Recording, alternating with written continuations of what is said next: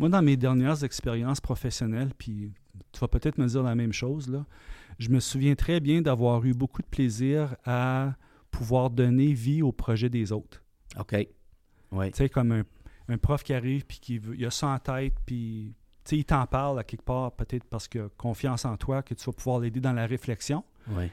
puis de lui donner les mécanismes puis les moyens de réaliser son projet qui va ensuite avoir un effet bénéfique pour euh, les élèves dans sa classe, puis même les autres collègues. Ça, j'ai toujours trouvé ça vraiment, vraiment une belle, euh, une source de bonheur pour moi. Le leadership, c'est l'impact positif que nous avons sur notre devenir et sur le devenir des personnes autour de soi. Pour être un agent de changement, il faut être un agent en changement. Le système d'éducation, c'est du monde. Et tout le monde est un leader. Bienvenue à Tout le monde est un leader, un podcast pour ceux et celles qui transforment l'éducation à leur façon. Et ce matin, mesdames et messieurs, j'ai le bonheur et le privilège d'accueillir Marc Côté, consultant en éducation, mais surtout un collègue, un pédagogue passionné. J'ai eu la chance de le côtoyer au fil de ma carrière. Comment ça va, Marc Côté? Hey, ça va bien. Merci, Marius, pour euh, cette belle invitation ce matin. Heureux de te retrouver, de te revoir. Tu as de l'air en pleine forme. Ben, j'essaye, j'essaye. Puis là, les gens qui nous écoutent ne nous voient pas, mais on est en personne, mesdames et messieurs. C'est extraordinaire. C'est euh, c'est le fun de se revoir, puis euh, d'avoir la chance de, de jaser, jaser pédagogie. Puis on, on reprend un peu là, euh, de- des nouvelles, euh, qui est rendu où. On, on se perd de vue hein, en éducation des fois, puis on nos chemins se recroisent. Puis euh, j'ai vu des choses passer de toi dans les médias sociaux. Puis j'ai vu que tu étais maintenant consultant. Tu, euh, fait que là, j'ai toutes sortes de questions pour toi. Mhm. Drone Go, c'est quoi ça? Ben, Drone Go, c'est un petit projet qui a été lancé cet automne. OK. Et euh, l'idée, c'est pas vraiment compliqué, c'est que j'ai développé un programme qui permet d'intégrer des drones euh, dans la salle de classe avec tous les liens pédagogiques qui peuvent se faire avec le, le curriculum. Donc, euh, les écoles qui veulent recevoir de mes services communiquent avec moi, j'arrive avec ma flotte de drones, puis on s'amuse pendant toute la journée. Hey, c'est génial. c'est écoute, c'est génial, des drones. Puis là, euh, c'est-tu compliqué, ça, les drones? Euh, non, c'est pas compliqué. Moi, j'a- j'apporte le volet programmation avec une application similaire à Scratch. OK. Ça, ça peut être un peu plus compliqué pour certains élèves et membres du personnel qui n'ont jamais travaillé avec Scratch. Euh, mais une fois qu'ils ont compris là, euh, comment ça fonctionne, les choses vont vraiment bien. Écoute, les, élèves arrivent le matin et n'ont aucune espèce d'idée comment ça fonctionne tout ça. Euh, habituellement, dans la première moitié de la journée, ou même le- les premières, les deux, deux, une heure et demie peut-être dans la journée, je leur montre comment associer le drone à la tablette, puis après ça, ils s'amusent avec ça pour, pour le reste de la journée, à exécuter un certain nombre de missions de vol que j'ai créées avec... Fait que les jeunes contrôlent le drone, c'est ça. après, après si peu de temps. Après si peu de temps. Puis, Wow. donc, les progrès sont vraiment, euh, sont, sont vraiment très, très, très rapides. Euh, ah non, c'est fou, là. OK. Je, je savais que les élèves allaient pu pouvoir faire toutes ces, ces connexions-là rapidement, mais les voir là, évoluer dans une journée, c'est vraiment remarquable. Qu'est-ce qui t'impressionne le plus? Parce que je me dis, toi, tu as développé un intérêt pour le drone. Oui. Que tu, qu'est-ce ce qui t'amène à, à l'offrir aux élèves? Parce que tu vois des, des liens avec le programme. Mais là, euh, avant de le tester les premières fois avec des élèves, il y a comme une première fois. Ouais. Là, je sais que tu en as fait quand même quelques-uns cet automne. Oui. Quelques groupes différents dans différentes écoles. C'est ça. Donc, euh, qu'est-ce qui t'impressionne le plus chez tes élèves, puis sur cette vision-là que tu as de Hey, le drone, c'est bon pour les jeunes? Oui, bien, comme tu dis, euh, j'ai validé le contenu des ateliers euh, dans trois écoles euh, dans la région de l'Est ontarien cet automne. Mais j'ai vu tout de suite que le niveau d'engagement était comme dans le plafond, ra- rapidement. ouais. Aussitôt qu'il me voit sortir le drone de sa boîte, puis de parce que je fais une petite démonstration de comment associer le drone à la tablette déjà au début de la journée. OK. C'est un petit peu comme l'amorce pour leur montrer d'abord que c'est possible. Ben oui. Fait qu'une fois qu'ils voient le drone voler, puis qu'ils voient que c'est c'est pas très compliqué, mais ça fait, ça demande quand même une certaine euh, démarche, une certaine procédure vraiment bien euh, étapiste, une étape à la fois. Ouais, ouais. Euh, une fois qu'ils comprennent ça, là, euh, ils partent avec ça. Fait que ça, c'est vraiment impressionnant. De voir leur capacité à s'approprier ça dans un si court laps de temps, je, je trouve ça vraiment impressionnant. Mais je trouve ça, je trouve ça intéressant que tu dis c'est l'activité d'amorce. Tu me fais faire des liens avec Oui. des formations qu'on a eues euh, certainement là, euh, en évaluation. Tu sais, je me dis, euh, tu leur montres ce qu'on va apprendre aujourd'hui, puis ça a Mhm. l'air de quoi quand c'est réussi. Mhm. Ça donne, OK, moi je vais être capable de faire ça. Tu, sais, tu dis, OK, je suis à la bonne place. Puis après quelques heures, ils sont déjà capables de faire ça. Donc, c'est vraiment impressionnant. Puis on parle d'élèves de cinquième, sixième année. Là. Ouais, donc j'ai. J'ai validé les activités auprès des élèves de 5-6 surtout, Ouais. mais cet automne, j'ai euh, j'ai fait des journées avec des élèves de 4e, euh, 5e, 6e année aussi, euh, 7 et 8 également au cycle intermédiaire, puis des classes de 9e et 10e aussi. Donc le contenu des formations n'est pas tout à fait euh, le même d'un niveau à l'autre, Ouais. mais les drones sont toujours impliqués, puis euh, les, les profs sont avec nous sur le terrain, puis ils apprennent également, donc OK. Wow, fantastique. Donc là, tu accompagnes les écoles et les élèves dans ce sens-là. C'est de toute beauté. On retourne, c'est un retour à la pédagogie, dans le fond. Oui, absolument. Puis moi, j'ai un, un intérêt vraiment marqué pour l'intégration de la technologie au service de l'apprentissage. Donc, dans les années passées, euh, quand j'étais enseignant puis euh, direction scolaire, euh, j'ai accordé beaucoup d'importance à ça euh, pour différentes raisons. Comme OK. je- vraiment le- la technologie comme un catalyseur d'engagement chez plusieurs des élèves. Ça, j'ai vraiment vu ça sur le terrain. Un catalyseur d'engagement, c'est vrai. Hein? Oui, Ouais. c'est un peu le, le, le- la petite affaire qui fait qu'un élève qui est moins engagé va le devenir un peu plus. Et Ouais. quand il devient un petit peu plus, ben là, le prof a accès à, à lui d'une façon vraiment particulière. Et là, il peut travailler le, le curriculum, euh, les différentes matières scolaires avec lui quand il est vraiment là, prêt, euh, et, euh, prêt à apprendre. là. OK. Ben écoute, une question qui me vient à l'esprit. Je me dis, OK, je t'écoute parler de ça. Moi, je viens de. Moi, c'est la première fois que je vois que quelqu'un offre d'intégrer les, le drone à l'école, catalyseur d'engagement, comme gestionnaire scolaire, puis dans les rôles que tu as eus dans les années passées, euh, la technologie était nécessaire. Est-ce que tu as d'autres exemples pour les gens qui nous écoutent? Intégration du numérique ou de la technologie, catalyseur de l'engagement. Mettons que j'ai pas de drone. Est-ce que tu as d'autres exemples que tu dis, Ah, regarde, quand, quand telle chose, ça, ça peut avoir euh, un, un impact sur l'engagement de certains élèves? Tu as sûrement vu des belles choses dans ton vécu. Là. Mais te souviens-tu, toi, Marius, quand Twitter a sorti? Ah, ouais, oui, absolument. Tu te rappelles peut-être pas de ton premier gazouille que tu as lancé sur la planète, mais Je pense pas. Ça n'a pas dit super intelligent. Ça Non. a dit genre coucou, c'est ça. pour voir qu'est-ce qui arrive. Là, tu sais? Exactement. Euh, moi non plus, je m'en souviens pas, mais je me souviens quand j'étais impliqué dans le dossier de la, de la transformation numérique euh, dans un des conseils scolaires de l'Est ontarien, au milieu des années, euh, bon, peut-être au début des années 2010, quelque chose comme Ouais, ça. ouais. Mais j'avais lu un article qui parlait justement de cette idée-là que Twitter arrive en classe, puis il y a des élèves qui vont interagir avec le contenu du prof par l'entremise de Twitter. J'ai trouvé ça vraiment, vraiment intéressant. Puis ce que j'ai découvert, c'est que les élèves qui ont comme pas de voix, souvent, Oui. qui sont parfois oubliés, Mhm. le fait d'avoir un écran devant eux et un clavier, et ça leur donne une façon de partager leurs opinions, d'émettre certains, euh, Oui. certaines réflexions, interagir avec le contenu du prof. Puis ça, ça m'a comme vraiment marqué comme, comme réflexion. C'est vrai, hein?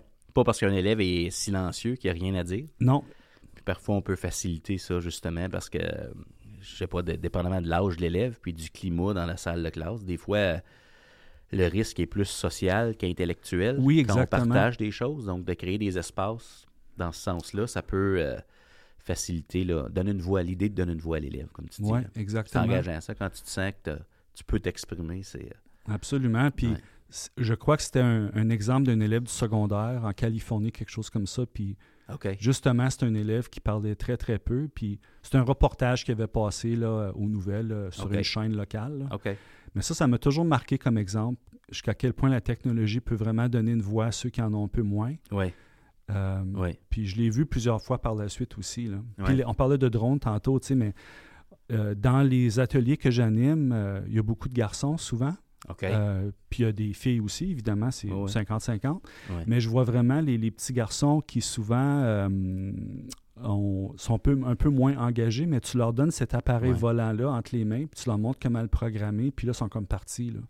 Puis tu vois vraiment le niveau d'engagement tout au long de la journée. On découvre une autre facette de nos élèves quand on crée des nouvelles conditions. tu sais.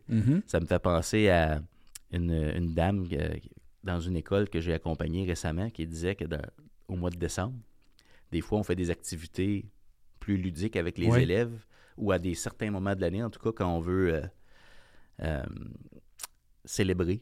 Parce qu'à Mhm. l'école, des fois, on célèbre. Puis euh, elle avait dit qu'elle avait joué un jeu de société avec certains de ses élèves. Puis elle était surprise de voir qu'un des garçons, ça, ça, ça donne que c'était un garçon, il était brillant. Elle, Oui. dit, elle dit, Marius, il y avait toutes les réponses. Elle dit, c'est un élève qui a de la difficulté à l'école. Elle dit, ça a complètement changé ma façon de voir cet enfant-là. Ben, elle avait créé des nouvelles conditions. Euh, on avait un autre portrait. C'était un peu ça que j'ai ressenti. Tu sors les drones, on a une autre image, un autre Mhm. portrait de nos élèves. Mhm. On voit des élèves engagés qu'on se dit, ben lui, c'est comme s'il était fixe et désengagé. Il n'y a Ouais. rien à faire des fois quand on pense à certains de nos élèves. Donc, le- la technologie comme catalyseur d'engagement. Oui, ça c'est un, un terme que j'emploie régulièrement, puis j'aime beaucoup ce mot-là, catalyseur. Mhm. Ça fait référence à la petite flamme là, qui devient une très grande flamme, euh, moyennant les bonnes conditions Ouais, et le, et le bon équipement, dans ce cas-ci, un, un appareil technologique. Là. ouais. Mais euh, ouais, puis on a, les jeunes ont besoin d'être engagés, je te dirais, euh, de plus en plus. On sort de la pandémie, ça a été difficile déjà. Et là, les, les gens comme moi ont un peu plus accès aux écoles. Oui, Puis euh, quand on arrive avec des outils comme ça, c'est très bénéfique pour tout le monde. là. absolument. Wow. J'aimerais ça. euh, là, j'ai aucun référent parce que tout ce que j'ai, c'est une image mentale de ce que c'est un drone, mais juste de voir, m'imaginer comment ça a l'air de quoi une pédagogie axée Mhm. sur. euh, avec cet outil-là en particulier. là. Euh, moi, on s'est rencontrés. Je pense, tu parles de 2010, 2011. Il me Oui. semble que nos chemins se sont croisés pour la première fois, à peu près ça. Oui, À l'époque, on parlait du 21e siècle Oui. partout. Là, c'était pas le numérique, c'était le 21e C'est siècle qu'on ajoutait à tous les bouts de phrases. oui. Puis, euh, on parlait de transformation. Mhm. Puis, je me souviens, dans nos premières discussions, le but de la transformation, c'était justement de créer plus d'engagement parce que euh, il y avait une- il y a, un rapport qui avait été publié, je pense, c'était par l'Association canadienne d'éducation. Ron Canuel était à la tête. Oui. C'est le réseau EdCan maintenant. Mhm. Euh, Qu'as-tu fait à l'école aujourd'hui? Je ne sais pas si tu te souviens de ça. Ouais, ça fait un petit bout de temps, là, C'est mais oui. c'est un, un vieux rapport, ben, c'est pas un vieux rapport de 10 ans, qui disait que partout, à travers le Canada, je pense qu'il y avait 67 000 quelques élèves qui avaient été sondés de la quatrième ou cinquième année jusqu'en douzième année. Puis ça disait que le- l'engagement intellectuel des Mhm. élèves décroît Mhm. de façon systématique, pas à faute de personne. Puis c'est là que on s'est dit, OK, peut-être que la théorie d'action systémique, c'était si on a de la technologie ou le numérique, ça pourrait être un catalyseur d'engagement. Puis on se dit, si les jeunes sont engagés, on a peut-être une chance qu'ils apprennent quelque chose. C'était un peu ça le- la réflexion à ce moment-là. là. Absolument. Puis c'est encore pertinent aujourd'hui parce qu'on s'entend. L'engagement, là, c'est, une affaire de tous les instants. Dans, dans les écoles, je pense aux défis qu'on rencontre. Je- écoute, j'ai pas de pourcentage, mais je me dis, c'est toujours présent dans l'équation Oui. créer les conditions pour que les gens aient le goût d'être là, que ce Mhm. soit des adultes ou des élèves. Ouais. Donc, euh, ouais. Je trouve ça intéressant que tu parles de ça. Puis ce que j'ai en tête, c'est euh, l'intention pédagogique du prof aussi. Jusqu'à Ouais. quel point c'est important parce qu'on est d'accord qu'un ordinateur, ça peut être tout simplement un, euh, un cahier de notes. euh, Ah ouais, page 27 en PDF Oui, dans Classroom. c'est ça. C'est encore la page 27. là. Exactement. Ouais, Donc, ouais. si le prof s'en sert d'une façon vraiment particulière, avec une intention qui est clairement définie pour, pour lui ou elle dans sa tête, et est capable de transmettre ça aux élèves devant, devant lui ou elle, ben c'est génial. là. C'est drôle que tu parles de ça parce que hier, j'avais une. Je fais du curling, moi. J'ai- Ah oui, OK. curl deux fois par semaine euh, depuis quelques années. Puis euh, c'est toujours des rencontres vraiment intéressantes après, en parlant avec les gens. Puis Ouais, on a commencé hier à parler d'intelligence artificielle. OK. Puis euh, ça, c'est la grosse affaire de ce temps-là. Puis euh, un de, un de mes, mes- mes amis de curling, euh, il travaille en programmation, puis il m'a sorti une application, j'oublie le nom, mais essentiellement, tu vas écrire sur ton téléphone, dans cette application-là, une question que tu as. Et ça, ça va euh, déclencher le, le- le volet intelligence artificielle. Ah, chat. GPT. Ben, c'est Ah, exactement ça ça. crée une onde de tu choc connais ça, présentement. toi? Ouais, ben, connais ça. J'ai- J'en ai pris connaissance la semaine dernière. Bon, ben, c'est très récent. Puis, euh, ouais. Écoute, on, on, on s'est amusé avec ça pendant une demi-heure. Là. Il posait des questions, puis c'est Ouais. fou la qualité des réponses que ça donne. Là. Incroyable. Des textes, des textes, des équations, des. euh, c'est pas toujours la bonne réponse, là, mais je veux dire, c'est le VIC-20 de l'intelligence artificielle. On s'entend, ça va juste Ouais. être mieux, là. Oui. Donc, euh, c'est impressionnant. Fait que les deux autres gars avec qui je curl, c'est des directions d'école. OK. Fait que là, eux se disaient, OK, ben. On comme- fait quoi avec ça? on fait quoi avec ça? Ouais. Là, l'élève, il, euh, il va rédiger une dissertation qui va être impeccable, qui va être unique parce qu'il n'y a pas une dissertation pareille. là, quand tu rentres ça, c'est comme. Intelligence artificielle va avoir des produits uniques à chaque fois que tu Chaque payes fois que tu peux euh, essayer à nouveau, là. Oui. Non, je l'aime pas celle-là. Exactement. C'est unique. C'est pas, euh, c'est pas copier-coller d'un site web quelque part. Non. C'est généré. Non, c'est ça. Ouais. Donc, on n'avait pas de réponse, mais on était tous d'accord que ça va comme, je pense, révolutionner euh, Ouais. ce qui s'en vient. Là.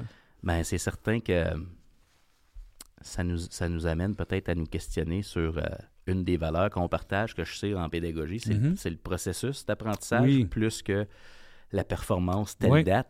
Oui, Puis avec, avec les drones, j'imagine que c'est un processus, amener les jeunes là. Tu sais, c'est pas une question à 11h05, tout le monde doit avoir réussi, sinon ils sont pas faits pour ça. Il y, a exactement. comme, euh, il y a comme des étapes, une démarche, il y a des- Ouais. chacun son rythme, il y a de l'exploration, de Ouais. l'expérimentation. Mhm. Donc, je me dis peut-être que ça va être un catalyseur, ça, l'intelligence artificielle, pour nous amener à justement mettre l'accent sur le processus de réflexion qu'il y a derrière une, une- une Mhm. rédaction. tu sais. En d'autres mots, qu'est-ce qui compte? C'est-tu le beau texte fini? Ou d'avoir vécu ensemble le processus qui nous amène à être des meilleurs euh, humains qui réfléchissent, capables de structurer notre pensée, capables de choisir des mots pour... euh, tu sais, on a un style quand on écrit. Ouais. Donc, je me dis, euh, peut-être que ça peut nous aider dans ce sens-là. À court terme, peut-être que les gens se disent ça nuit, là, parce que là, il faut que je repense toutes mes évaluations ou il faut que je bloque certains outils pour, Ouais. pour être capable de vraiment évaluer ce que l'élève est capable de faire. Mais, euh, On se disait euh, peut-être que les dissertations de hier vont devenir les, plus des présentations orales de demain. OK. Donc, euh, Wow. tu sais, le, Ouais. le texte généré par l'entremise d'une application d'intelligence artificielle va servir comme gabarit pour une présentation orale devant un, un groupe d'élèves, tu sais, puis qui serait évalué. Bon, on ne sait pas, tu sais. Ça, c'est dans les conversations qu'on a eues hier soir. là. OK. OK. Intéressant. Écoute, tu me fais... mon cerveau tourne. Je me dis, euh, je me souviens pas de quelle année, mais quand l'imprimante a été. euh, ou euh, le texte écrit, le Gutenberg, là, quand Mhm. c'est sorti, ça, ça- Ouais. on est passé d'une. euh, je sais pas comment le dire. D'une culture de l'oral à une culture de Oui. l'écrit. Oui. Puis là, avec tout ce qu'on vit dans les médias sociaux, on retourne aux vidéos, Mhm. on retourne à l'oral. Ouais. Peut-être qu'avec ce que tu dis là, ça me fait penser à ça. que Peut-être qu'il y a un retour vers une culture plus orale, Peut-être. parce qu'il y a tellement de choses qu'on ne peut pas communiquer juste avec des mots sur une feuille. tu sais. La communication, c'est le non-verbal, c'est Ouais. le ton de notre voix, Les c'est nuances qu'on apporte. euh, tout- être, être en relation avec l'auditoire Ouais. aussi. mhm. Pas juste réciter quelque chose, mais on est ensemble. tu sais. On a tous assisté à des présentations. C'est important de sentir qu'on est en relation avec Ouais. celui qui communique, pas juste celui qui peut réciter. Donc, ça, ça amène... euh, ouais, je réfléchis à voix haute. Là. Ouais, puis moi, écoute, on sort ça de même comme ça. Là, Ah ouais, on n'a pas de réponse, là, mais... Non, pas de réponse. Comme c'est vraiment comme ça date de moins de 24 heures, ces réflexions-là, Ouais, suite ouais. à notre conversation Ouais, d'hier. Mais euh, je suis un petit peu moins ça depuis un petit moment, là, mais là, ça a, ça a vraiment piqué ma curiosité, cette idée-là d'intelligence artificielle. Oui, oui. Mais la technologie, dans mon vécu, ça, ça facilite toujours quelque chose. Ça rend plus facile notre vie, tu sais. Je veux dire, euh, on est dans un local, c'est chauffé, on n'a pas Ouais. besoin de bois dans le coin, c'est Mhm. éclairé, on a de l'eau chaude, euh, on a nos ordis.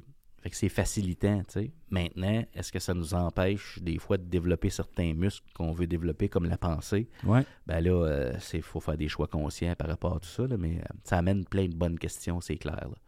Moi, je viens d'une famille d'agriculteurs. OK? En fait, toute ma, le- du côté de ma mère, c'est des fermiers dans le coin de Earlton, dans le nord de l'Ontario. Et mon grand-père est arrivé là, évidemment, il y a plusieurs, plusieurs années. Il arrivait du Québec. Et la terre euh, ancestrale de mon grand-père maintenant est appartenue par un de mes cousins, qui est plus jeune que moi.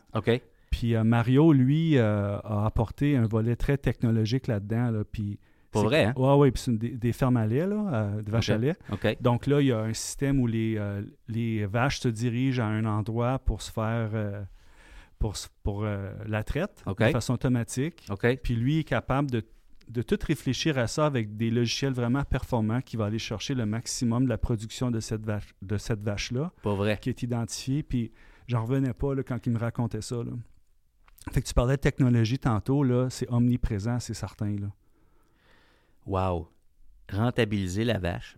C'est drôle, j'ai eu une conversation dans le programme de coaching live avec une direction de l'Alberta récemment. Je me souviens pas du livre ou de la référence, mais elle, me l'a envoyé par courriel. Une dame qui avait fait une présentation dans son milieu, un moment donné, puis elle avait dit si on regardait ça comme une entreprise, ce qu'on veut en éducation, c'est rentabiliser nos élèves. En autres mots, aller chercher le meilleur dans chacun pour Ouais. qu'ils puissent contribuer à la société. Mhm. Ça me fait penser à c'est bizarre, là, mais Ouais. ça me fait penser à ça, dans le fond.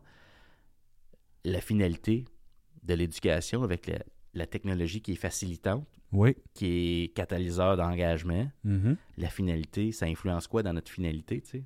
Entre mots, là, tu sais, on, on- on- on veut euh, donner quoi à ces élèves-là qui n'auront pas avec la techno, puis tu sais, euh, être pleinement humain à travers tout ça, ça me fait penser à tout ça. Rentabiliser la ferme, rentabiliser le système d'éducation, donc les ressources humaines qui sont là, on en fait quoi? Puis dans, dans le processus de développement maternel 12 en Ontario, mais Mhm. qu'est-ce qu'on leur donne à ces jeunes-là? Tu sais, c'est quoi la, la Ouais. cohérence, puis la, le coffre à outils qu'on leur donne? là? Ça, ça me fait penser à ça. Tu as mentionné quelque chose il y a quelques secondes. euh, je pense que c'était pleinement humaine par rapport Ouais. à. Tu sais, fait oui, la technologie, mais ça ramène l'importance d'avoir la personne devant soi, Oui, qui, dans ce cas-ci, mettons un enseignant dans une salle de classe qui est vraiment l'intermédiaire entre le contenu puis la, la technologie. tu sais. Ouais. Fait que dans les mains de quelqu'un qui sait vraiment comment s'y prendre, c'est infini là, les possibilités que, qui s'offrent à cette personne-là, puis aux élèves de- dans le groupe. Là. absolument. Le mot qui me vient en tête quand je t'entends dire ça, c'est que, hum, contrairement à la vache qu'on veut rentabiliser, l'élève Mhm. a besoin des modèles humains, accessibles. Oui, oui. Une des grandes forces qu'on a, je pense, en éducation, c'est qu'on est des modèles pour nos élèves. Pas des gens parfaits, mais on est des exemples d'adultes que certains élèves pourraient peut-être vouloir imiter. En, quand on cherche notre identité, on a besoin des gens qui nous tirent vers le haut. Ça, c'est comme, euh, on n'aura pas ça à l'ordi, c'est- c'est plus, euh, j'ai besoin de quelqu'un qui est imparfait comme moi, Ouais. qui vit des journées plus difficiles que d'autres, qui me montre, ben, on réagit comment comme humain quand, quand on est de même, puis dire je m'excuse, dire hey, euh, comment ça va? Ouais. As-tu des que- exemples, toi, de, de- d'adultes? euh, Ah, je sais ben, pas si significatif, c'est le bon mot. Je pense que oui, là, quand, quand tu grandissais. ben, écoute, mes parents en premier, Mhm. mes parents en premier, je veux dire, mon père euh, enseigné plein de choses. Euh, Est-ce que c'était un enseignant, lui? Mon père, c'est, euh, il travaillait dans une imprimerie. Ça- le titre officiel, quand, quand j'étais jeune, ça s'appelait stripper. Il faisait des négatifs. Ah oui. Lui a vécu la transition technologique. Là. Au début, c'était au plomb. Après ça, Mm. c'était de la photographie, des négatifs, du tape rouge d'un coin. Puis c'est devenu des infographistes qui font ça. Ouais. Fait qu'il a vu l'évolution de tout ça. Fait que lui, euh, ce qui m'a enseigné beaucoup, c'est de travailler fort. Puis aussi, dans son côté humain, n'importe où, où, où il va, lui, c'est, euh, il est capable de, d'entrer en relation avec quelqu'un facilement. Donc, d'être capable de, peu importe, lire une situation puis être capable de t'intégrer là. Deux choses majeures que m'a enseigné. Ma mère, l'importance de l'éducation, euh, l'importance de vivre selon ses valeurs, faire des choix. Ma mère elle, a choisi de rester à la maison quand on était jeune parce qu'elle Mhm. voulait être présente. C'était pas une décision euh, facile financièrement, Mhm. mais vivre selon ses valeurs. Puis elle avait pas fini son secondaire quand elle s'est mariée. Puis là, je vieillissais, à un moment donné, puis elle a dit C'est pas vrai que mon gars va graduer avant moi. Je te dis que c'est important. Ah, elle wow. retournait à l'école des adultes. Hey, quand même, hein? Avec l'équipe, pas loin d'ici, tous les matins. Elle est allée chercher son diplôme. Elle a dit Quand? Je l'ai. Hey, ça, c'est un ton- accomplissement. Ah, écoute, c'est euh, incroyable. Des leçons de leadership, là, mes parents, Oui, hein? absolument. Puis quand je suis devenu prof, Ouais. ben, euh, un modèle, j'en parle dans mes conférences fréquemment, c'est M. Joly. tu sais. Il y en a eu beaucoup, là. Oui. Mais M. Joly, c'est un. C'est quelqu'un qui était tellement réservé, mais une force tranquille, tu sais. Une présence. là. Une présence. Puis lui, il avait été mon enseignant d'éducation physique quand j'étais élève. Quand je suis devenu prof, je l'appelais encore M. Joly. Est-ce, que tu étais dans, dans le prof dans la même école avec lui? Même lui, on était collègues. ça, c'est quelque chose, Eh, hein? Écoute, ça, c'était extraordinaire. J'ai eu la chance d'être coach de basket avec lui. Oui. Lui avait les gars seniors. OK. Moi, les gars juniors. Puis à un moment donné, on, on s'en allait un tournoi franco à- dans ton coin. Je sais pas si c'était à Timmins, Hearst ou Casing. Dans ce Ouais. coin, c'était dans le nord. Dans le là, nord, c'était ouais. loin. Là. Puis euh, dans Ride de Boss Jaune, j'ai vidé mon sac. je dis écoute, Jean, faut que je te le dise. Je te regarde aller, là, puis t'es un modèle pour moi, c'est important. Puis là, ben, j'ai, j'ai- je pense que j'avais 47 questions. Je peux-tu te poser des questions? Fait que ça, ça a été tes premières réflexions de recevoir des gens dans ton studio, de Ouais, ben, écoute, des questions pour euh, Ben, écoute, prof. ben, écoute, moi j'ai toujours été quelqu'un qui posait des questions parce Ben oui. que je me disais toujours, Comme ça qu'on apprend, hein? ben moi je suis le premier enseignant dans ma famille de ma mère, Oui. premier de cette famille-là qui allait à l'université. Fait que j'ai toujours eu l'idée, y a-t-il quelque chose qui m'échappe, tu sais? Quelque chose que j'ai pas vu. Mhm. Puis je pose des questions. J'ai commencé de même. Puis là, je me Ouais. rendais compte que c'était pas tout le monde qui se posait des questions, mais ça m'a toujours bien servi. Fait que j'aime ça poser des questions pour rendre les choses explicites. Puis c'est un peu ça qu'on fait ce matin là, avec le podcast, mais euh, c'est- c'est ça le but, j'aime ça. Toi, des modèles de ton côté? Ben, moi aussi, Qui sont, certain- euh, Euh, oui, certainement. C'est euh, c'est mes parents aussi. Ma mère, c'est une enseignante là, qui se souvient quand l'électricité est arrivée dans la maison chez elle quand elle était petite. Elle habitait à Earlton, comme je disais tantôt, euh, sur une ferme. Puis ça, c'était comme une autre époque. là. On parlait Ouais. de technologie il n'y a pas longtemps, là, mais ouais. Euh, fait qu'elle était enseignante, elle a pris ses cours à l'université Ah oui, euh, après que- qu'elle a eu moi et mes deux sœurs. Fait que cours de soir. Fait que ça, c'était un accomplissement en soi. ouais. Mon père a travaillé dans une usine toute sa vie. Il avait le même casier pendant toute sa vie. ça, c'est impressionnant aussi en soi. Dans, l'époque où on, on pouvait dire je- t'es casé. tu sais. T'as Oui, une bonne job, t'es casé oui pour la c'est vie. ça, exactement. Ouais, Puis ouais. il avait essayé de se lancer en affaires à un moment donné avec un magasin de peinture. C'était un peintre. Il faisait toutes sortes de choses. Puis, euh, ça n'a pas fonctionné comme il voulait, mais euh, on parlait de processus tantôt. tu sais. Ouais, Euh. Lui, c'est un peu ça, l'idée de processus, de essayer de s'améliorer à, tous les jours par l'entremise des expé- différentes expériences qu'on va, qu'on va vivre, etc. Fait que ça, ça m'est resté, je pense. Euh, puis il y a d'autres personnes aussi qui ont contribué à ça. J'avais un enseignant au secondaire qui était mon prof de musique. Moi, je jouais de la trompette au secondaire, puis je jouais du basketball. Mais mon prof de musique, euh, c'était vraiment un monsieur super, un monsieur Wallet. Puis euh, on avait la jazz band dans ce temps-là. Puis je me souviens, on était venu à Hawkesbury même accompagner l'équipe de hockey au tournoi Franco. Pas vrai? Ça, c'était en 1900, je pense, 85 peut-être, 86. OK. Ouais, j'avais 11 ans. Tu parles de la ride de bas jaune, on va dire de quoi, ouais. là, partir de, de Capscasing à Hawkesbury en autobus jaune, c'est vraiment, vraiment loin. Oui, ça l'est. Mais euh, je garde vraiment des bons souvenirs de ça. Ouais. Fait que les- mes modèles, c'est beaucoup des, des gens qui étaient euh, rattachés au monde de l'éducation. OK. Puis je disais récemment euh, à des gens avec qui j'ai travaillé, j'offre un peu de temps à l'école où j'étais avant, puis on travaille beaucoup sur le profil de sortie. Puis une des questions que je leur ai posées, c'est ben est-ce que euh, toi, tu es ici en ce moment parce que ton expérience, là je parle à des enseignants, puis des éducatrices, puis des aides enseignantes et tout ça, est-ce que tu es ici parce que ton expérience scolaire a été à ce point intéressante ou positive que tu as voulu réinvestir euh, là-dedans Ouais. comme adulte? Ouais. Fait que euh, Les gens disent quoi? les gens étaient d'accord que c'était le cas. OK. Comme j'ai l'impression que quand tu es enseignant ou que tu travailles dans le monde de l'éducation, à quelque part, c'est parce que T'as aimé ça. tu as aimé ça, ouais. Tu as aimé apprendre, tu as eu des belles rencontres avec des gens, euh, des adultes ou même d'autres élèves. Tu l'expérience scolaire était le fun pour toi. OK. Quoique, il y a d'autres personnes qui m'ont dit aussi, ben peut-être que c'est le contraire aussi. Peut-être que l'expérience scolaire n'a pas été super, puis toi, tu veux euh, faire une différence, puis euh, Oui, ça se peut. régler certaines affaires pour le- Ouais. le, bien des élèves. Fait que ça, c'est ressorti aussi dans nos conversations. Je trouve ça intéressant. Ta mère, était, était- est-ce qu'elle était contente que tu deviennes Oui. enseignant? euh, oui, je pense qu'elle était contente. Elle était surtout contente que j'aille à l'université. OK. Parce que ton école, gars. c'est ça. Tu sais, on parlait de drone tantôt, mais initialement, moi, euh, je me dirigeais vers un, un- un domaine en aviation, là, probablement comme pilote. J'avais fait un stage même comme Pour contrôleur. Ouais, c'est wow, ça. OK. Fait que En ça fait, fait- longtemps que tu as ça, là, Oui, que oui, oui. euh, l'idée du vol ou de... Ouais. Ouais. Fait que la petite anecdote cute que j'aime compter, c'est que j'ai eu mon brevet de pilote avant mon permis de conduire. Pas vrai? hein? Ouais, c'est vrai.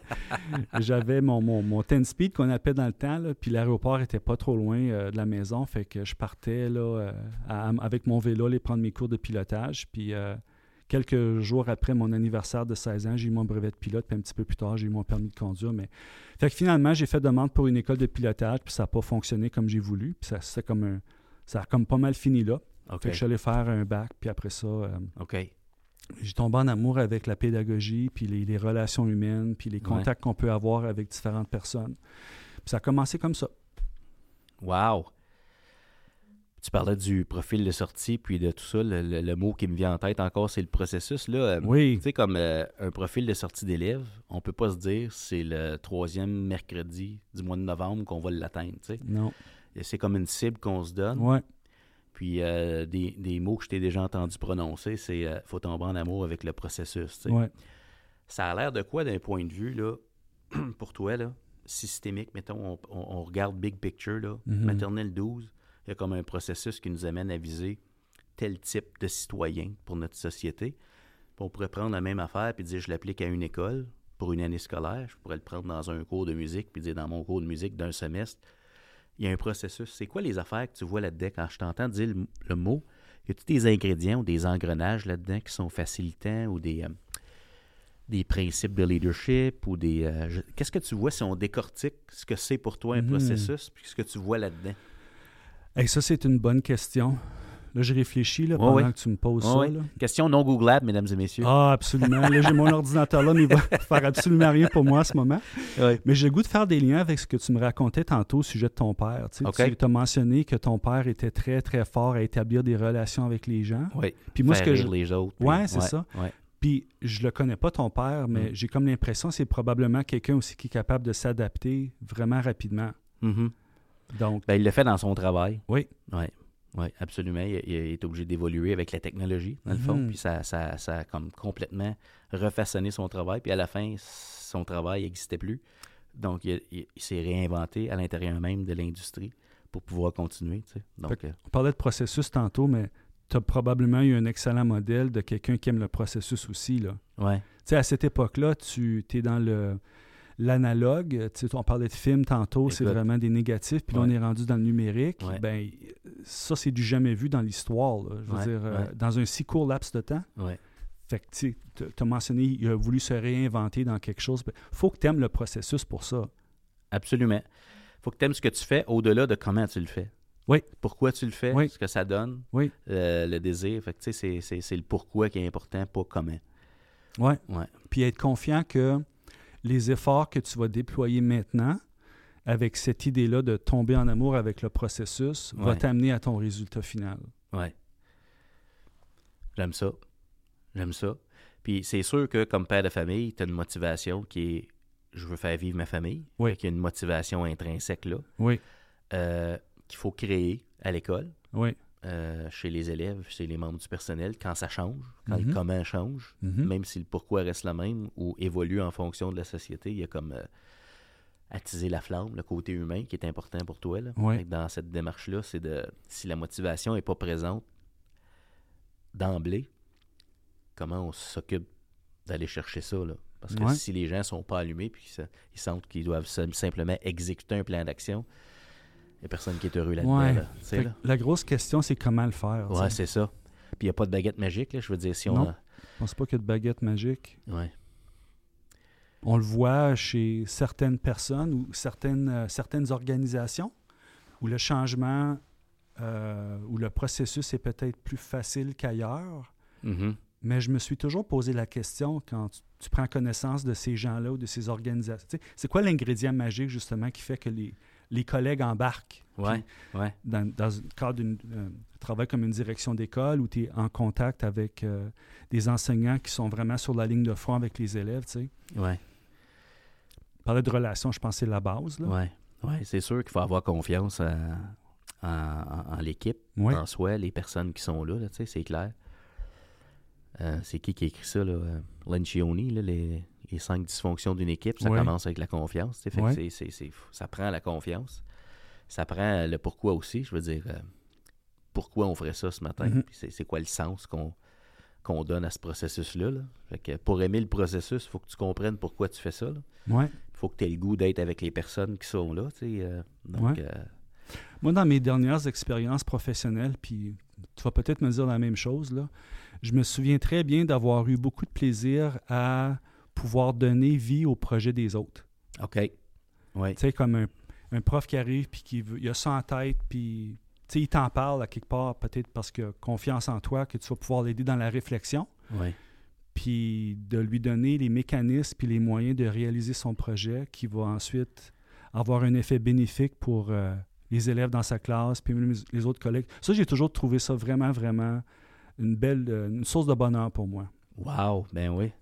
C'est sûr que quand tu es dans une position pour faciliter Mhm. la réalisation des projets qui sont des initiatives personnelles, euh, c'est quand même valorisant. Puis, euh, tu disais plaisir, joie, les Ouais. projets des autres. Mhm. Fait que ça, ça veut dire qu'en leadership, Oui. si on aime le processus, ça veut dire que c'est pas juste nos idées, c'est l'idée de l'équipe. Donc, ça veut dire Ouais. que ça prend une place pour. Ça se peut que l'idée qui m'est amenée, je la vois pas explicitement dans le plan, mais comment je fais une place? Mhm. Si on veut le désir, ben, on fait-tu de la place pour le désir des gens? Si on se dit qu'on vise la même place, là, Ouais. Les comment vont varier. C'est le pourquoi. Ça veut dire que si j'aime le processus, je tombe pas en amour avec le plan. là. Ouais. Je tombe en amour avec où on se dit qu'on va aller. Ça se peut qu'on qu'on essaye un peu. C'est un peu ça que j'entends, là. Dire oui. Comment on peut dire oui? Il y a, il y a quelqu'un, il y a un surintendant, je pense, en Colombie-Britannique, qui a ça, un blog, euh, The Culture of Yes. OK, ouais. Dire oui. Mhm. Parce que quand tu dis oui, t'avances. Quand tu dis non, t'arrêtes. tu sais. Puis combien de gens travaillent fort pour créer un momentum dans leur milieu, mais c'est souvent non. Mhm. Ben, si on commence à dire oui, on va bouger. Ça prend un pilote pour s'ajuster Ouais. vers la cible, mais si on dit oui, on avance. Si on dit non, on break. Mais tu veux-tu avancer ou breaker? C'est ça, C'est ça que exactement. j'entends. En tout cas, je réfléchis avec toi, Oui, là, oui, puis oui. c'est- je trouve ça intéressant. Moi, je trouve que le oui donne la chance aux gens de d'accéder à le plein potentiel, soit du groupe ou de l'idée. OK. Euh, tous les jus créatifs partent d'un oui tout le temps. Oui.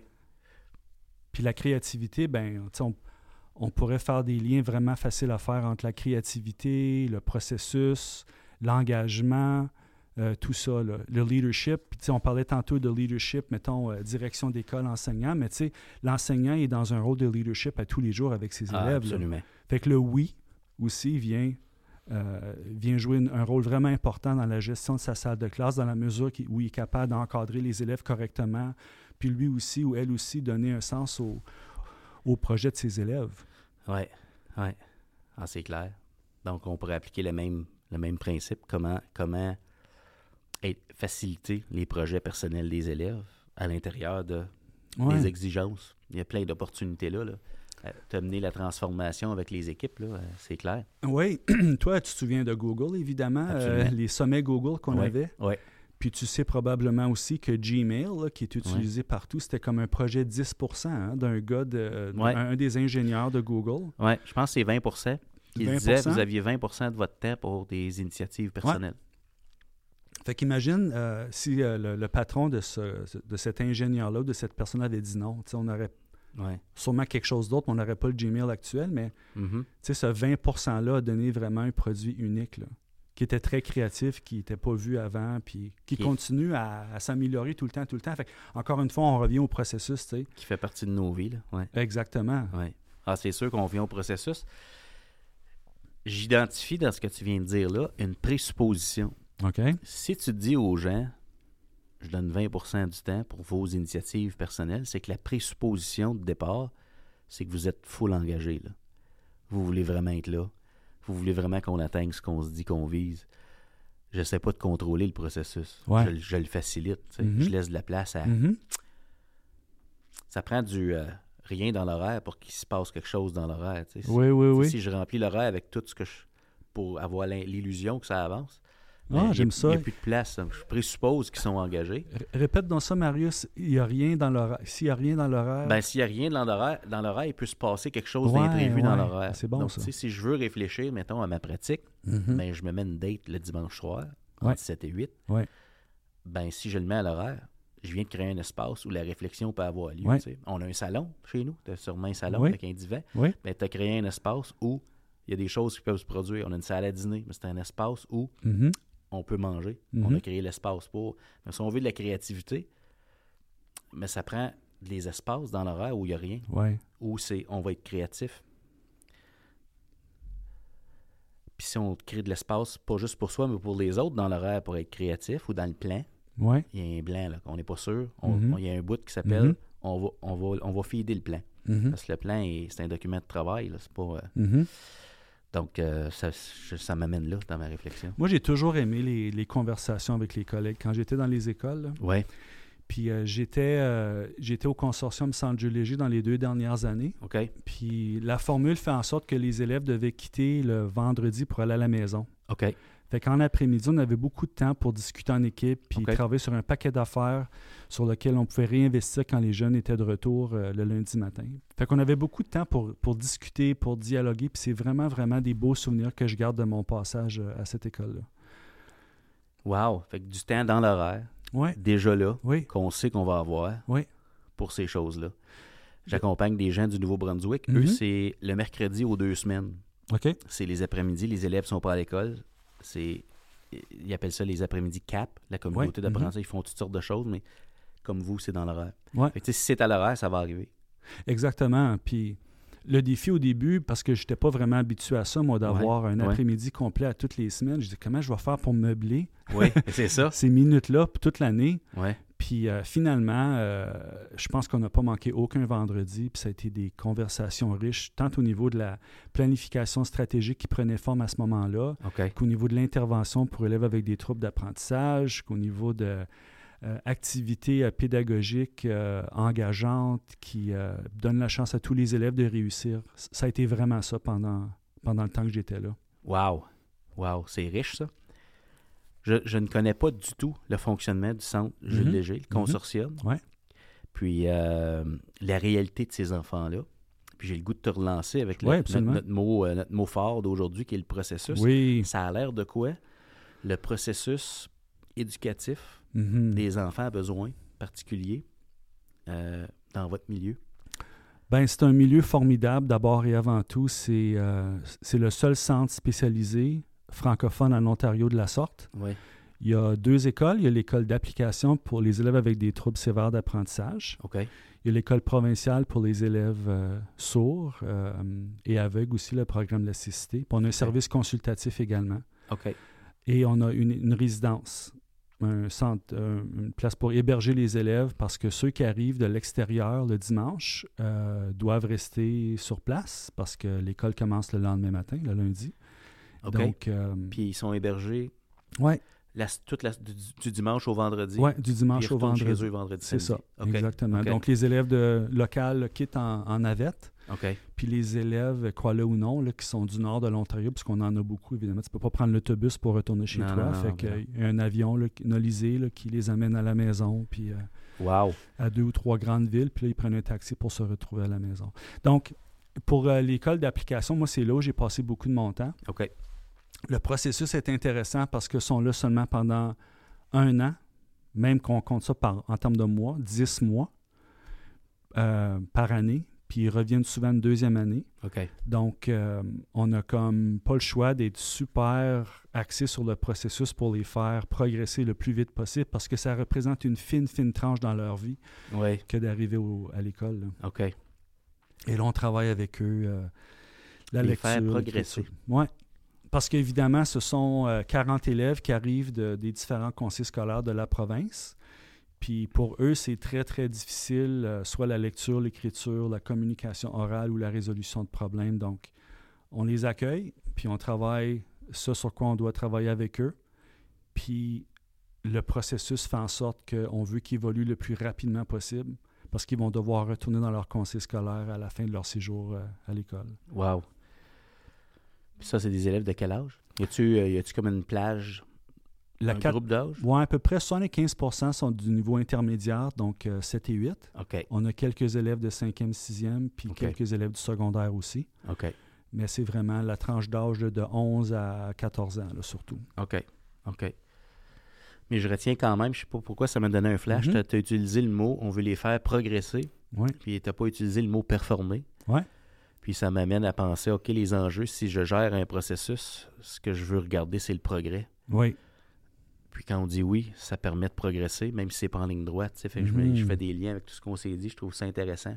Ça m'amène à, à voir euh, le rôle de quelqu'un qui est responsable d'un groupe, enfant ou adulte. Si on met l'accent là-dessus, ça change un peu le focus. Euh, Ouais. Ce sur quoi je donnerais de la rétroaction à l'équipe ou aux enfants. Là, tu sais.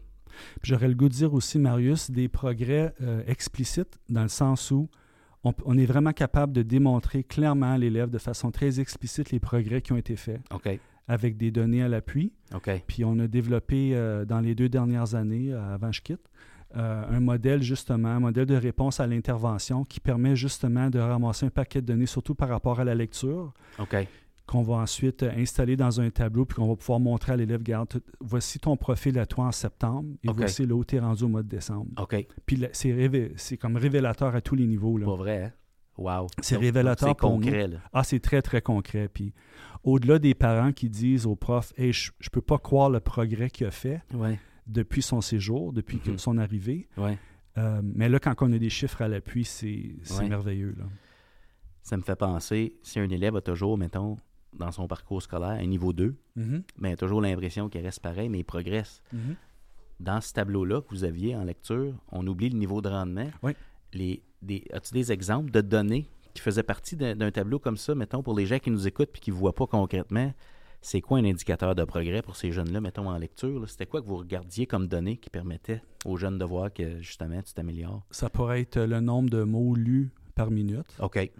Euh, ça pourrait être le, mon- le nombre de mots lus correctement. OK. Ça pourrait être euh, le nombre d'idées principales ressorties d'un texte, le nombre d'idées secondaires ressorties correctement, ce genre de choses-là. OK. OK. Puis il y en a d'autres aussi. Je sais que l'équipe a, a investi beaucoup de temps dans ça cet automne. Également en mathématiques avec d'autres gens qu'on a embauchés Oui. pour une espèce de parcours en maths Oui. qui vise vraiment les- le même but, là, de démontrer clairement à l'élève euh, jusqu'à quel point il a progressé. Je peux simplement voir, d'un point de vue pédagogique, à quel point ça doit être facilitant pour les exigeant, mais facilitant pour les enseignants Oui, d'arriver peut-être le vendredi après-midi oui, à expliciter ce que ça a l'air la réussite pour être capable de célébrer les progrès. mhm, Ça demande de la clarté. Là. Oui. C'est pas flou. non, C'est pas laissé dans telle classe, c'est ça la réussite, dans l'autre classe, c'est autre chose. oui, faut se parler. Faut hein? oui, Le degré d'objectivité requis pour arriver à ça, c'est quoi les meilleures pratiques pour Ouais. amener des progrès? Ça doit Mhm. être tellement riche de travailler avec de la clarté à ce niveau-là. On a réussi à, à concocter un horaire qui permet aux enseignantes, parce que c'est uniquement des enseignantes cette année, aux enseignantes de travailler ensemble par groupe de deux ou de trois. OK. Et ça, ça l'a vraiment aidé à tous les niveaux. Tu sais, ils peuvent co-planifier ensemble, ils peuvent co-enseigner ensemble s'ils veulent. Puis là, la pandémie permet ça. Ça, c'était Ouais, pas le cas il Ouais, ouais. avant. Après ça, ils peuvent avoir une co-rétroaction de tout ce qui a été fait. Wow. Et là, on est vraiment dans le processus, là, Ben oui, le ben processus d'amélioration. Puis moi, je me souviens de leur avoir dit euh, plusieurs fois, tu sais, il faut vraiment aimer le processus parce que c'est jamais, jamais fini. Là. Non. Tu sais, euh, nos Non. élèves et les élèves vont jamais être le meilleur élève de la planète. Là, Tu Mhm. comprends? C'est toujours un processus. Ouais, le meilleur qui peut être. Oui, exactement. Sa meilleure prochaine étape. Ouais. Ouais. Et Ouais. quand tu as l'impression qu'ils n'avancent pas comme, comme tu souhaites, en dépit des chiffres qui indiquent qu'ils progressent, ben dis-toi qu'on ne récolte pas toujours ce qu'on sème. Puis quand il va retourner dans son conseil scolaire, puis toi, tu vas un peu l'avoir oublié, tu vas te rendre compte dans quelques années que il va communiquer avec toi peut-être, puis il, il Mhm. va garder des bons souvenirs de son passage, puis il va avoir réussi sa vie. Ça, c'est des histoires qu'on entend souvent à cet endroit-là. OK. Wow, ça a tellement de valorisant. hein? Ouais. Donc, si je j'extrapole puis je, on exporte un principe peut-être pour tout le monde, Mhm. on se dit, OK, si la réussite est explicite dans ma classe, ça veut dire que je vais le savoir si les élèves progressent ou non. Ouais. Ça peut créer le Mon Dieu, j'aurais aimé ça qui progresse en ma présence. Des fois, c'est le collègue l'année suivante Ouais, qui va voir les progrès. Mhm. Ce que tu nous dis, c'est qu'il faut jamais sous-estimer la puissance de tout ce qu'on sème, non. parce que ça va éclore un moment donné. C'est pas parce qu'une année scolaire finie que le jeune finit de se développer. Là, fait que... Puis le, le côté progrès aussi, euh, encore une fois, l'école d'application, puisque ça vient avec un volet euh, hébergement sur place, qu'on appelait anciennement la résidence. Le nom a changé maintenant, mais essentiellement, c'est euh, les élèves qui, sont- qui se retrouvent avec un, un intervenant, euh, un éducateur. Ben, eux aussi euh, ont la charge de faire développer l'élève au plan social, au, niveau de ses habiletés personnelles, interpersonnelles, et ça, ça vient contribuer grandement à tous les progrès scolaires pendant la journée. Fait que OK. c'est un beau, un beau package, là, si tu veux, euh, oui. qui permet à l'élève là, vraiment de, de se développer pleinement pendant son passage. Un bel encadrement. Absolument. Oui. Ce qui m'amène à faire un lien. Pénurie de main-d'œuvre dans plusieurs provinces. Oui. Partout, hein? Euh, J'entends le- l'expression c'est quoi le kit de départ d'un prof qui commence, Mhm. non légalement qualifié ou qualifié, tu sais, pour faire son entrée ouais. dans la profession. Mhm. Puis là, avec ce que je t'entends me dire, élève à besoin particulier, il y a des approches, il y a des façons de fonctionner, on met Mhm. l'accent sur des progrès. Puis là, je me dis, OK, on vient de vivre une pandémie, ça se peut-tu que tous les élèves présentement aient des besoins? Qui m'amène à ma question. Avec ton vécu en éducation, qui n'est pas seulement au centre Jules Léger, mais tu as plein d'expériences Ouais. variées, même en virtuel. euh, c'est quoi le kit de départ d'un intervenant qui travaille avec des gens qui ont des besoins particuliers, que ce soit au centre Jules Léger ou non? Mhm. Ça serait quoi le kit de départ du pédagogue dans l'école d'aujourd'hui là, avec ce qu'on on met l'accent sur le bien-être partout? là. Fait que ça veut dire Ouais. qu'il y a des besoins pas seulement académiques, mais ça serait Mhm. quoi des, des- des ingrédients importants dans le, le profil d'entrée? Là, tu sais, là? Ouais, ouais, ouais. Ben, tantôt, tu parlais de modèle. Ouais. Tu sais, un- le prof doit être un modèle euh, à, à tous les niveaux. Ouais. Je sais pas dans quelle mesure on pourrait faire des liens, parce que j'essaie de faire des liens moi aussi avec ce que tu dis, tu sais, le, tout le côté complé- euh, compétences du 21e siècle, puis Ouais. compétences Ouais. transférables. Tu sais, Est-ce que le, la bonne personne peut être un modèle au plan de la collaboration, de la communication, de la pensée critique, Mhm. euh, de la citoyenneté? Mhm. Là, je vais en oublier certainement. Là. Mais les 6C, mettons, on Ouais. veut- ou, ou on, pourrait, on pourrait simplement se dire, euh, ou on pourrait juste dire, si vous avez un profil de sortie d'élève, rega- regardez Ouais. le profil de sortie d'élève, puis se dire, est-ce nous, est-ce qu'on a ça? Oui, exact. Est-ce qu'on est un modèle de ça? Puis, dans le fond, les conversations qu'on a eues dans les dernières semaines avec mon ancienne équipe de travail, c'était c'était un peu ça, tu sais. euh, OK. donc, les fins en éducation, c'est un peu le- le- la destination. OK. Puis, le profil de sortie, ben, c'est le parcours, OK. qui est aussi la fin aussi. Fait que si on est capable de développer notre élève-là sur ce plan-là, et ce plan-là, et ce plan-là, OK. on va arriver à la fin du parcours, puis on va voir la meilleure version de l'élève qu'on peut avoir. Là. Ouais. Puis là-dedans, je pense que le prof va grandir aussi. là. Comme quel prof n'est pas fier de ses élèves quand ils, ils ont progressé pendant une année, absolument. Absolument. Ouais. à tous les niveaux. À tous les niveaux. À tous les niveaux. C'est tellement le fun de jaser avec toi. J'ai comme l'impression qu'on pourrait faire un, un podcast de 6 heures.